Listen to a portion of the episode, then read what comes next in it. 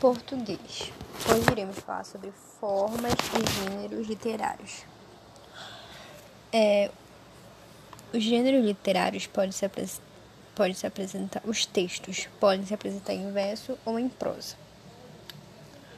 Verso é quando é, é, pode, podemos dizer que são poemas, é, sonetos e etc. Prosa é quando a grafia é feita em extensão. É, os gêneros da narrativa, os gêneros são o gênero narrativa. A narrativa, é, ela narra as histórias e tudo mais. Os personagens, como eles são, o que, que eles fazem. E o decorrer da história se chama enredo. O narrador pode ser um personagem ou pode ser apenas um observador, alguém que está vendo tudo de fora. O narrador pode ser onisciente ou apenas saber dos seus sentimentos. Geralmente, os oniscientes são aqueles que são um observador, né? Às vezes não. E o personagem que tem como característica é o narrador, que é personagem, geralmente fala apenas dos seus sentimentos. Na narrativa tem o tempo cronológico, que é o tempo dos calendários, né? E tem um tempo psicológico, que é aquele da pessoa quando ela divaga sobre algum assunto, quando ela volta do passado e etc. A narrativa pode também ser inverso, como era o caso da Empopeia, ou poema épico, que é uma narrativa de assuntos grandiosos na qual sobressaem personagens heróicos. Um exemplo desse é a Iliada e a Odisseia de Homero, que foi um escritor grego que descrevia algum, algumas histórias da cultura grega, a Eneida de Virgílio e os Lusíadas de Luís de Camões. As narrativas em prosa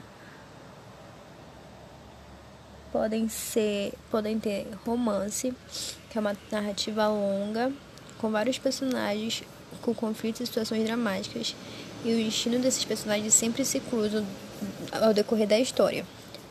A novela e tem vários tipos, pode ser romance policial, romance de suspense, romance mesmo. Outra, outro gênero é a novela. A novela é menos abrangente, a série e são uma série de situações encadeadas articulando em torno de um personagem principal. Pode ter dois também, né? Que falamos que é o principal e o principal, né? E também tem um conto, que é uma breve história que fixa somente em um personagem e desenvolve apenas uma história. A fábula é pequena e é uma narrativa com mensagem de fundo moral. Geralmente são tem como personagem animais que representam emoções humanas. Os gêneros líricos ou o gênero também tem o gênero lírico que predomina a expressão do eu, né? É, esse eu fala sobre as suas emoções, sobre aquilo que pensa, sobre aquilo que acha, sobre aquilo que vive. Os gêneros dramáticos não são dramáticos como a gente é, entende hoje, né? Hoje, quando a gente fala de drama, a gente pensa em situações exageradas, mas antigamente Drama veio do de drama, né, que significava ação, é uma palavra grega e era usada em relação à arte teatral. No drama de antigamente havia a tragédia, que apresentava ações que desperta terror ou piedade, a fim de alertar o espectador das paixões e vícios, né? Tinha a comédia, que era geralmente criticava a sociedade e o comportamento humano e fazer essas coisas passarem por ridículo. Então daí vinha a comédia, né? Que fazia as pessoas rirem também. A farsa, ela já surgiu no século XIV, que ela pretendia provocar o riso, explorando situações ridículas da vida cotidiana. E, ela, e era muito breve, muito rápida. Também tinha o alto, que foi muito famoso na Idade Média, que era de conteúdo religioso, né? Naquela época a igreja imperava. Então, então, ela representava entidade de caráter abstrato e de cunho religioso ou moral. O drama né, como a gente conhece hoje, vem de seriedade ou seriedade ou solenidade, que é o oposto da comédia, né? E esses são os gêneros literários, que são narrativas e líricos. E muito obrigada por ouvir o meu áudio.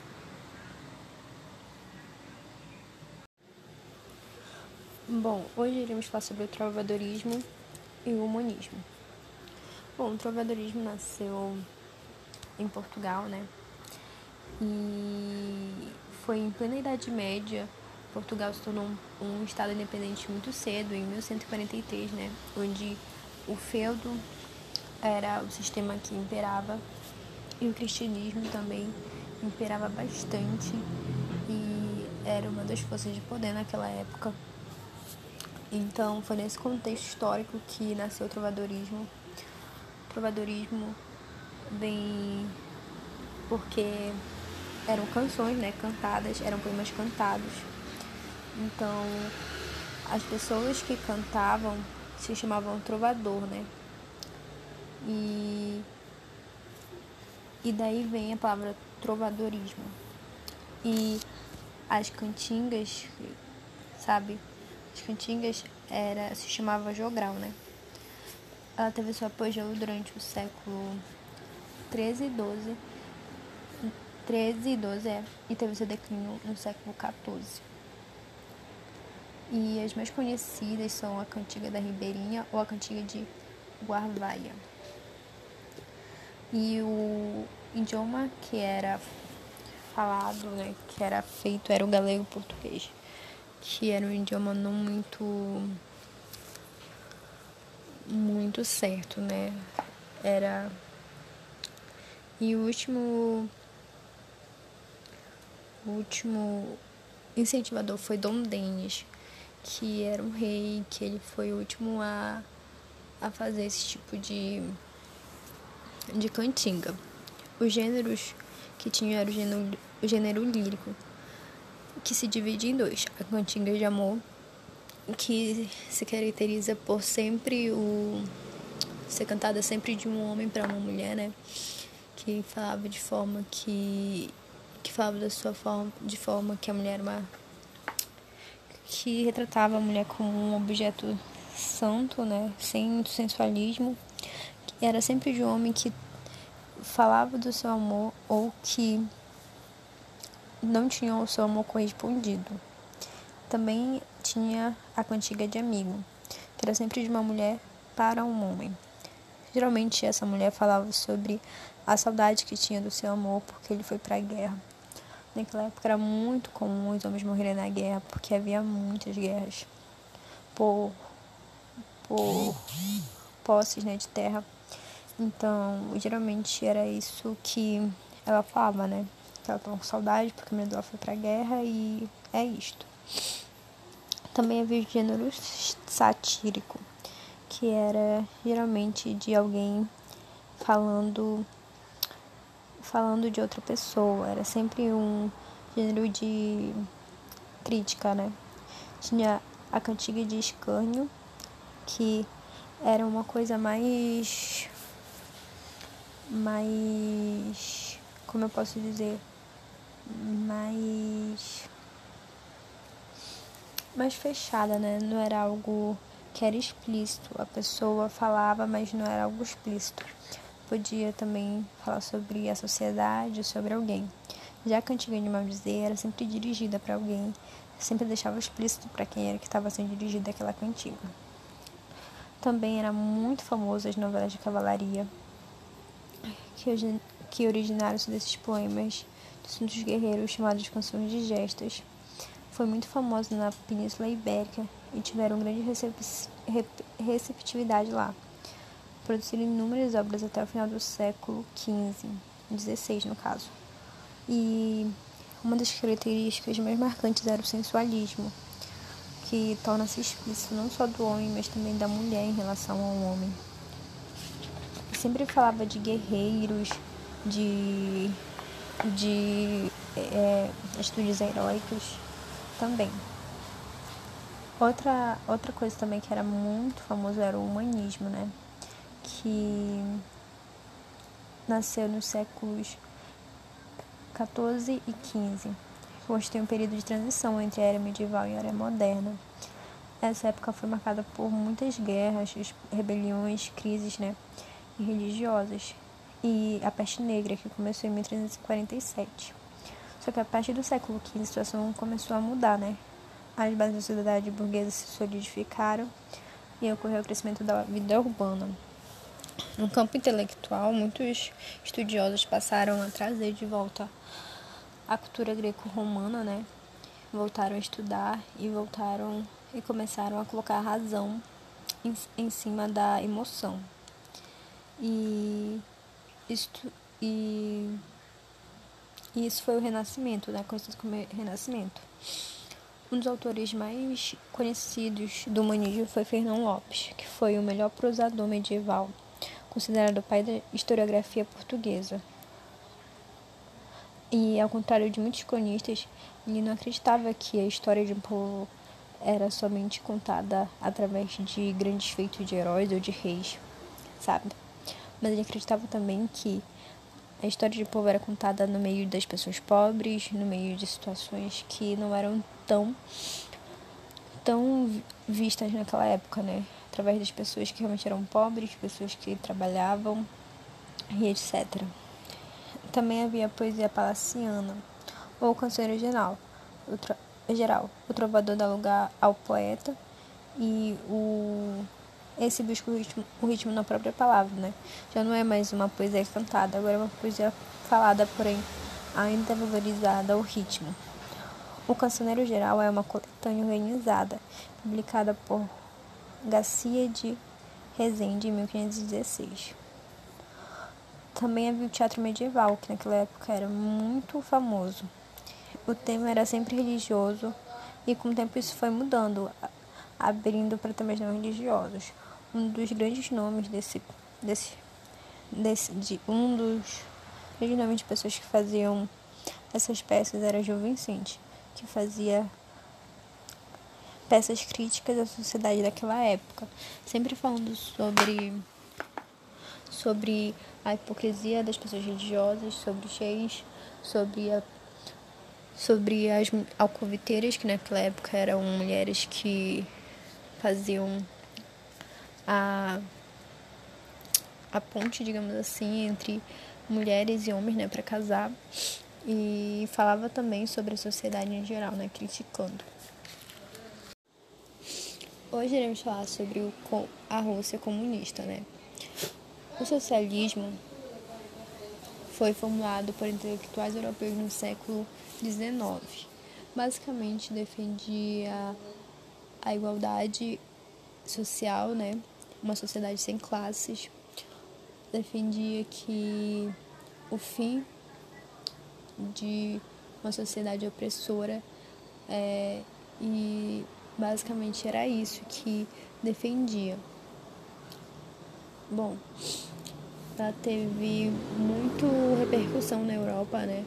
Na segunda metade do século XIX, grande parte dos sindicatos europeus abraçou as ideias socialistas.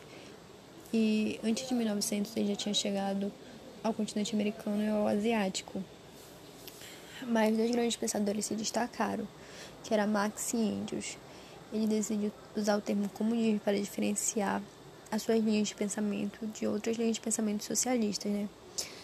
Então, para eles, a sociedade só seria só iria alavancar e para frente se o capitalismo fosse totalmente aniquilado de uma sociedade, que só então iria dar certo, porque a raiz de todos os males era o capitalismo, que sempre pro propagaria uma um, um, uma linha tênue entre opressores e oprimidos. Bom, naquela época a Rússia, a Rússia do século XIX, era uma das potências, né, ao lado da Inglaterra, da França, da Alemanha e da Áustria. Porém, por volta de 1850, a Rússia ainda era feudal, não era uma não era uma um país industrializado como a Inglaterra ainda era muito feudal o basicamente ainda era ainda, ainda ainda as pessoas ainda estavam muito prendidas terras, ainda basicamente era o sistema feudal que imperava, né?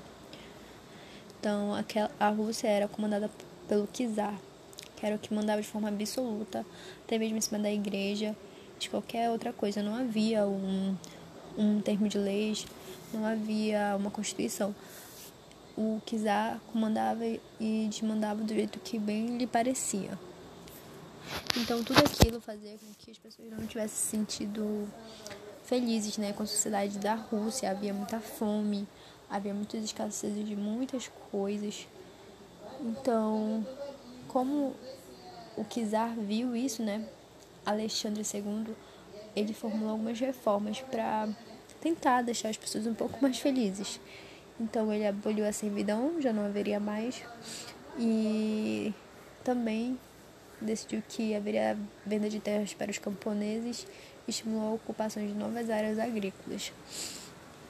Como resultado, a Rússia se tornou uma grande exportadora de grãos e houve muito aumento da população, o que resultou na fome. Com muita demanda de população, havia pouca comida para todo mundo. Então, novamente acontece revoltas, novamente acontece é, desentendimento entre as pessoas e o governo. Então, para ganhar a graça do povo, ele decide facilitar a entrada de capitais estrangeiros na Rússia e implantar as fábricas, para que houvesse trabalho e assim houvesse pessoas que tivessem salários para se manter e para ficarem e para fazerem suas vidas.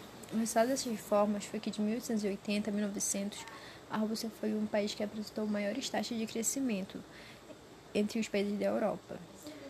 E em 1904, o czar resolve entrar numa guerra contra o Japão, que disputando territórios da China, o que deixou o povo muito, muito estressado pelo fato de que eles não venceram, eles foram humilhados nessa guerra e as condições de vida pioraram muito, porque Rússia não tinha uma estrutura para sustentar uma guerra, para sustentar um exército. O exército não tinha, não tinha treinamento, não tinha armamento. Então, por conta, por esses fatores, a Rússia foi humilhada nessa guerra, saiu escorraçada. Então, em 1905, os habitantes da cidade de São Petersburgo foram em passeata pedindo aumento salarial, melhores condições de trabalho e a instalação de um parlamento. Como resposta, o fuzilamento em massa das pessoas, aquelas pessoas não foram ouvidas, muito pelo contrário, o exército que defendia o governo matou todo mundo. E o que foi conhecido como Domingo Sangrento ou Ensaio da Revolução.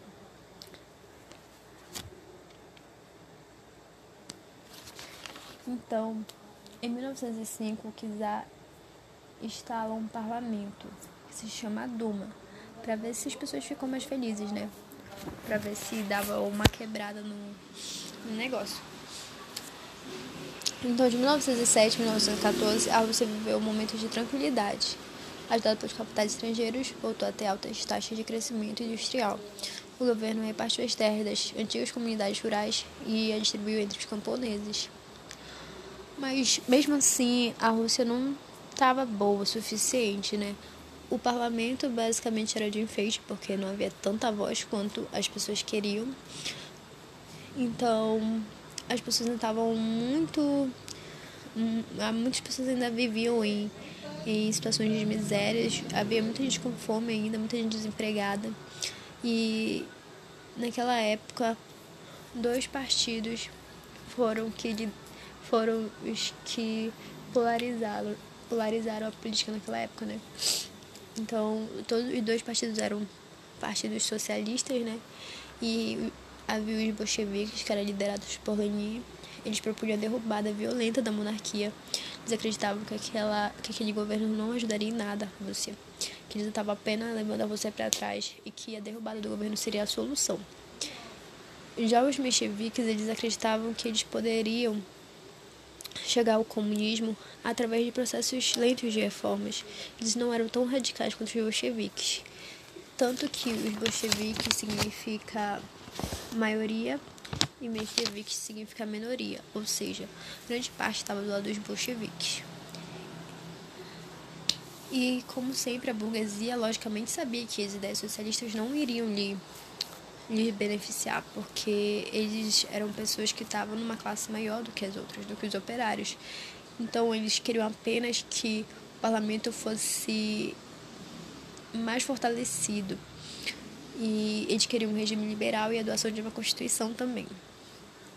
Em 1914 ocorre a Primeira Guerra Mundial e o povo russo combate a Alemanha e a Áustria, né? Porque eles estavam atacando povos, porque eles combatem ao lado né, da Alemanha e da Áustria, porque eles acreditavam que aquelas pessoas na né, guerra estavam atacando pessoas de raça eslava, o que eles também eram. Mas também eles pretendiam obter uma passagem para o Mediterrâneo. Porém, uma guerra àquela altura do campeonato só ia trazer consequências péssimas, e que foi o que houve. A economia voltou totalmente desorganizada. Nada estava certo. As fábricas tiveram que produzir apenas materiais bélicos. Então, muitas coisas começaram a faltar né, para a própria população, que já não tinha mais os produtos que eram necessários. Os camponeses eram obrigados a vender seus gêneros agrícolas ao exército, eram basicamente, eles basicamente eram obrigados a dar os seus os seus, os seus gêneros agrícolas, porque em troca eles recebiam apenas papel sem valor nenhum. E, e a fome começou a imperar naquela, naquele lugar. E tudo isso foi para nada, porque a Rússia sofreu inúmeras derrotas. Não havia ainda o exército forte e a família daqueles soldados ficaram totalmente ao relento, né? Eles não eram bem remunerados, não eram não eram as famílias não eram não tinham o cuidado que aquelas que aquele exército gostaria de que tivesse, né? Então, o exército voltou-se contra o czar. Então, no início, do, no início de 1917, a população de Petrogrado saiu nas ruas em busca de alimentos, né? Toda uma população. Ocorreram passeatas, e a palavra era baixo absolutismo. Foi daí que também houve o, o foi daí também que houve grandes grandes outras foi daí que também começou a haver outras outras frases como pão, paz e terra, todo o poder soviético. Então essa era, era a palavra, né? Em 1917, a população unida, o czar renuncia. Tava totalmente todo mundo unido, né? Burguesia, é, sociedade baixa e o exército. Então, quem assume é um governo provisório. O governo provisório ele faz algumas reformas, como é, da anistia para os presos políticos, né, que foram, concede a liberdade da imprensa reunião e associação e reduz a jornada de trabalho para oito horas. Em novembro aconteceria uma assembleia a fim de criar novas leis. Porém, aquelas, aquelas, aquelas medidas não agradaram a população, não agradaram os trabalhadores, porque basicamente não foram beneficiados e beneficiou apenas a burguesia da época. Então os bolcheviques assumiram o papel de porta-voz do povo, né? eram apoiados por uma milícia e também pelos sovietes. Na verdade, não, não eram apoiados por milícia nenhuma. Então, os bolcheviques também eram apoiados por soviéticos, que era basicamente uma associação de trabalhadores. E Lenin, apoiado pelos sovietes e por uma milícia popular, né? Sim, era apoiado por uma milícia doida, conquistaram a capital. E em novembro de 1917, os bolcheviques assumem um poder. E logo que eles assumem o poder, Leni faz, toma algumas medidas que são que ele toma as terras da igreja, da nobreza e da burguesia e entregues aos camponeses. Ele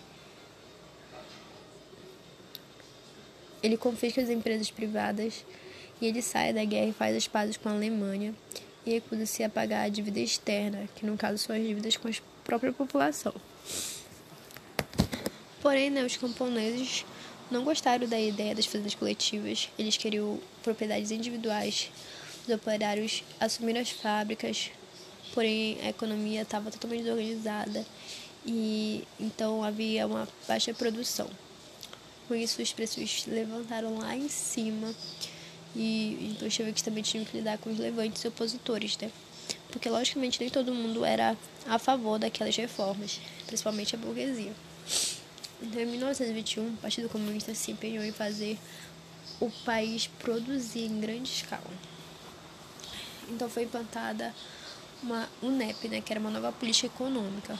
O governo centralizou nas mãos do Partido Comunista e os outros partidos foram proibidos de funcionar, mesmo que fossem adeptos do pensamento comunista. E o NEP, basicamente, com o tempo, deixou que injetasse um pouquinho de capitalismo para o país começar a alavancar, né? Então, algumas pessoas começaram a ter sua propriedade rural, começaram a ter alguns benefícios, o que voltou a fazer com que houvesse classe social naquela sociedade. Então, com pouco tempo havia fazendeiros ricos, havia pessoas ricas e algumas pessoas que não eram tão ricas assim. Bom, em 1924 Lenin morre e o governo fica em uma disputa contra Trotsky e o chefe do exército, né, que é o chefe do exército e Stalin, que disputam o poder. Bom, Lenin não queria que Stalin ganhasse, ele não gostava de Stalin, ele achava que não seria um bom líder, porém ele acaba levando a melhor, né? Ele acaba conseguindo se eleger e ele simplesmente tentar apagar Trotsky da história. Ele exila Trotsky no México, né? E depois mata Trotsky também. E algumas medidas que ele tomou foi que o NEP foi suspendido, os fazendeiros foram perseguidos porque eles queriam as terras deles, né? E as fazendas coletivas retornaram. Nas fábricas, os operários eram impedidos de mudar de emprego ou fazer greve. A produção agrícola cresceu e a fome passou a ser uma lembrança. Ele introduziu a indústria, começou a fazer, tomou várias medidas para que o país realmente alavancasse, a economia alavancasse. E com isso, a Rússia cresceu muito, a Rússia começou a a crescer, né? Esses planos se chamam planos quinquenais e ele investiu muito na indústria, na educação. E foi basicamente isso, né? Ele também fazia propaganda do seu governo, falando que estava muito bem, que as coisas estavam bem, e também usava o medo como forma de opressão, né? Sim, a Rússia conseguiu ter economia estabilizada, uma economia boa, porém muitas pessoas morreram. Estima-se que mais de 30 milhões de pessoas morreram naquela época, todas mortas porque iam contra, porque faziam uma coisa e etc. Então, apesar de ter sido uma boa coisa para a economia, para a sociedade em si foi uma coisa péssima. Brasil e indústria, operários em greves. Bom, no Brasil, os fazendeiros tinham todo o poder político e econômico. Eram eles que mandavam, pois a economia basicamente girava em torno dos cafezais, né? Das fazendas, não só de cafés, mas também de açúcares, etc. Mas naquela época o que imperava mesmo era o café. Os produtos industrializados vinham do exterior. Nada era produzido aqui, tudo era gêneros agrícolas eram exportados e produtos industrializados eram importados para o Brasil. Houveram tentativas de implantar a indústria né, no século XIX. Só que não deram certo porque naquela época é, não tinha muitos, não tinha muito investimento. Os fazendeiros também não achavam que deveriam implantar indústrias porque eles acreditavam que o Brasil era apenas um país exportador. E tanto que em 1890 tinha apenas 636 empresas industriais, né? Só que não passava de pequenas empresas mesmo, empresas que forneciam produtos locais e, barat, e né? Porque não havia como concorrer com os produtos que eram importados para cá. No fim do século XIX, início do século XX, surge um grande debate sobre o futuro do Brasil. Tinham pessoas que acreditavam que deveriam sim industrializar o Brasil, porque era, seria algo que ia beneficiar, mas também tinha pessoas que acreditavam que aquilo não ia dar em nada, que aquilo não era o futuro do Brasil. Então, a partir da segunda metade do século XX, a economia teve grande benefício por conta do café. Então, ocorrem empréstimos aos empresários que montassem estabelecimentos industriais, né? Então, de alguma forma, o café beneficiou a criação de algumas indústrias, porque os fazendeiros acabavam vendendo café para fora, né? Porém, quando caía, caía, quando caía a, quando aumentava muito, eles desvalorizavam a moeda, o que fazia com que eles não tivessem é, uma uma queda né, nos seus valores, mas mesmo assim afetava a, a economia, né? Então, então naquela época também eles recorreram aos imigrantes assalariados, né? Porque a escravidão já não existia, etc. É, tecnicamente não existia. Então eles resolvem investir em imigrantes assalariados. Ocorrem muitas propagandas para fora do Brasil, falando que aqui eles teriam uma vida melhor, e etc. Com isso vem muitas pessoas da Holanda, da Alemanha, muitas pessoas da Europa, até do Japão e outros lugares também vêm. As profissões civilizadas foram desenvolvidas através do café, né? Porque já havia uma sociedade, então vários várias precisava de vários tipos de profissões. E a devaluação da moeda beneficiava a criação de indústrias voltadas para o mercado interno, né? Que era o que acontecia. Quando o café acabava tendo uma pouca demanda do café, os, eles desvalorizavam a moeda para que os produtores de café não tivessem grandes grandes não tivessem grandes prejuízos. E com isso facilitou, né, a criação de de indústrias. Bom, de 1910 até 1920, o número de fábricas cresceu muito com a guerra na Europa, né? Então, em 1910 havia apenas 3.258. Já em 1920 o número cresceu muito, havia 13.336 fábricas, que empregavam mais de 280 mil operários. Com a Primeira Guerra, surgiram as primeiras fábricas destinadas à exportação, porque como a, a Inglaterra estava em guerra e ela produzia, né? Ela importava para o Brasil a indústria da Inglaterra e outros países da Europa começaram a voltar-se para materiais bélicos, o que deixava espaço para outras indústrias ganharem seu espaço na sociedade, né? Então foi isso que aconteceu aqui no Brasil. Então surge a burguesia e os operários aqui as fábricas passaram a produzir. Porém, nem tudo eram flores naquela época, as condições de trabalho eram péssimas. As pessoas trabalhavam por muitas horas, além de não ser um lugar tão propício assim, às vezes um lugar fedorento, às vezes um lugar que não limpavam. E trabalhavam mulheres e crianças também, o que era melhor para os donos né, de empresas, porque eles pagavam bem menos para essas pessoas. Mulheres, quando engravidavam, é, engravidavam, engravidavam mandavam embora. Crianças é, também eram também eram, recebiam muito menos e tinham e tinham e também eram propícios a sofrer maus tratos né, quando faziam coisa de errado. Naquela época a velhice era um temor, porque se você não pudesse trabalhar, você morria de fome. E as pessoas moravam em cortiços naquela época, cortiços imundos, cortiços que não havia a menor condição de moradia, não havia sequer um saneamento básico, nada, tudo era compartilhado, até mesmo o banheiro. E, e os trabalhadores se sentiam muito esquecidos pelo governo porque não havia uma assistência, não havia nada que os beneficiasse. Então, em 1850 a 1870, surgiram inúmeras associações mutualistas. E em 1890 surgiram inúmeras organizações operárias para com que queriam melhores melhores condições de trabalho, melhores condições de vida. E o anarquismo era uma das linhas de pensamento que mais imperavam, que mais imperavam nos sindicatos do Brasil, que era uma linha de pensamento que acreditava que a vida sem um governo seria melhor, né? Então, em 1916 ocorre um congresso que reuniu mais de 50 sindicatos. E em 1808 é fundada a Confederação Operária Brasileira. De 1907 a 1914, algumas conquistas foram alcançadas, porém não eram tão significativas. Em 1917, greves aconteceram com muita intensidade em todo o Brasil, não só em rios, mas onde havia motivos, onde havia um, uma situação favorável aconteceram.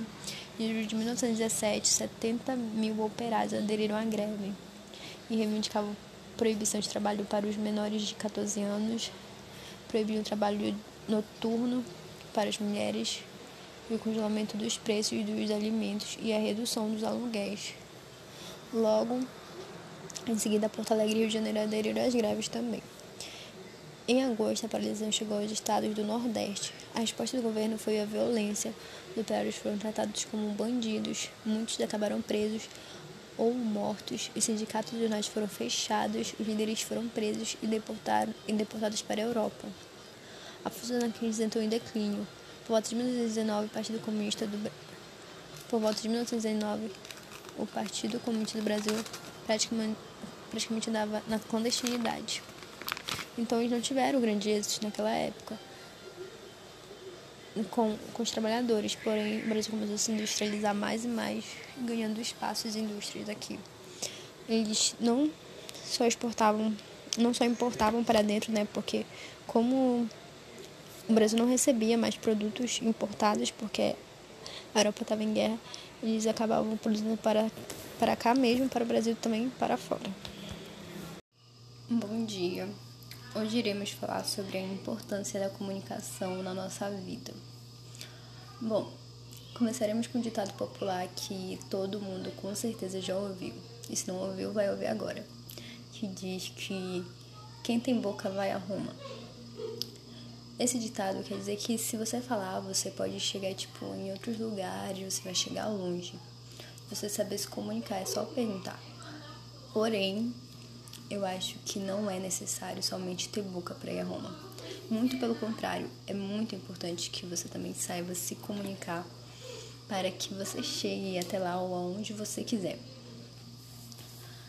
Por exemplo, você está falando com uma pessoa, tentando lhe passar algo e essa pessoa não está entendendo nada do que você está falando.